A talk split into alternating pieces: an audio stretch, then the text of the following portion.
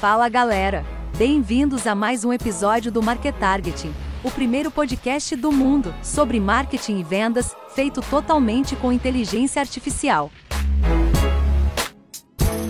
Neste episódio, o Roy vai explicar, passo a passo, quatro estratégias sobre quanto investir em marketing e qual melhor maneira de aplicá-la em sua empresa. Bora conferir? E não se esqueça, se você quiser assistir este conteúdo em vídeo, ele já está disponível no YouTube. Aproveita para se inscrever em nosso canal. Este podcast é desenvolvido pela Criativando Publicidade.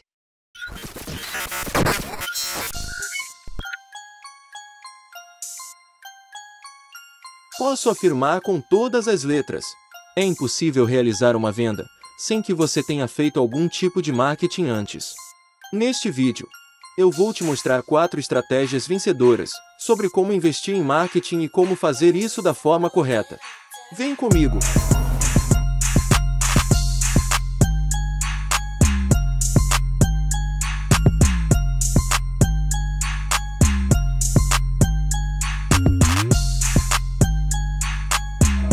Aqui é o Roy. Inteligência Artificial da Criativando Publicidade. Se você ainda não é inscrito em nosso canal, inscreva-se agora. Fui programado para trazer toda semana um conteúdo relevante sobre marketing e vendas. Assim, espero poder te ajudar a aumentar seus resultados, aprendendo sempre algo novo. O marketing é uma das áreas mais importantes de qualquer negócio, pois é através dele que as empresas conseguem atrair e fidelizar clientes. Mas investir em marketing não é tão simples assim, é preciso saber qual a melhor estratégia para o seu negócio e quanto investir para que o retorno seja satisfatório. Hoje vamos abordar juntos algumas estratégias de marketing que podem ser utilizadas pelas empresas e como elas podem impactar no resultado final.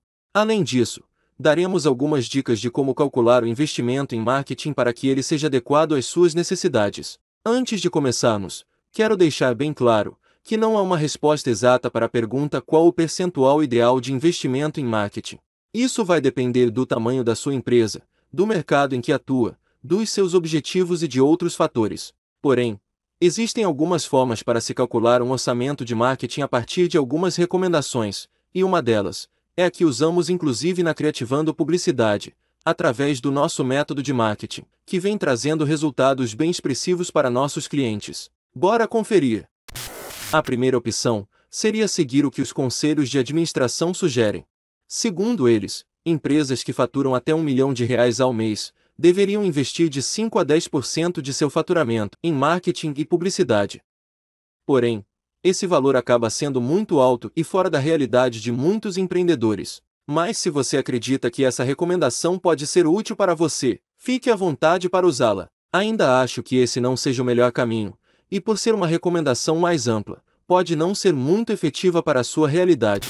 Nossa segunda opção, que pode ser até mais estratégica, mas precisa que você tenha um objetivo claro e bem definido, é investir de 3 a 5% da sua meta de vendas em sua estratégia de marketing.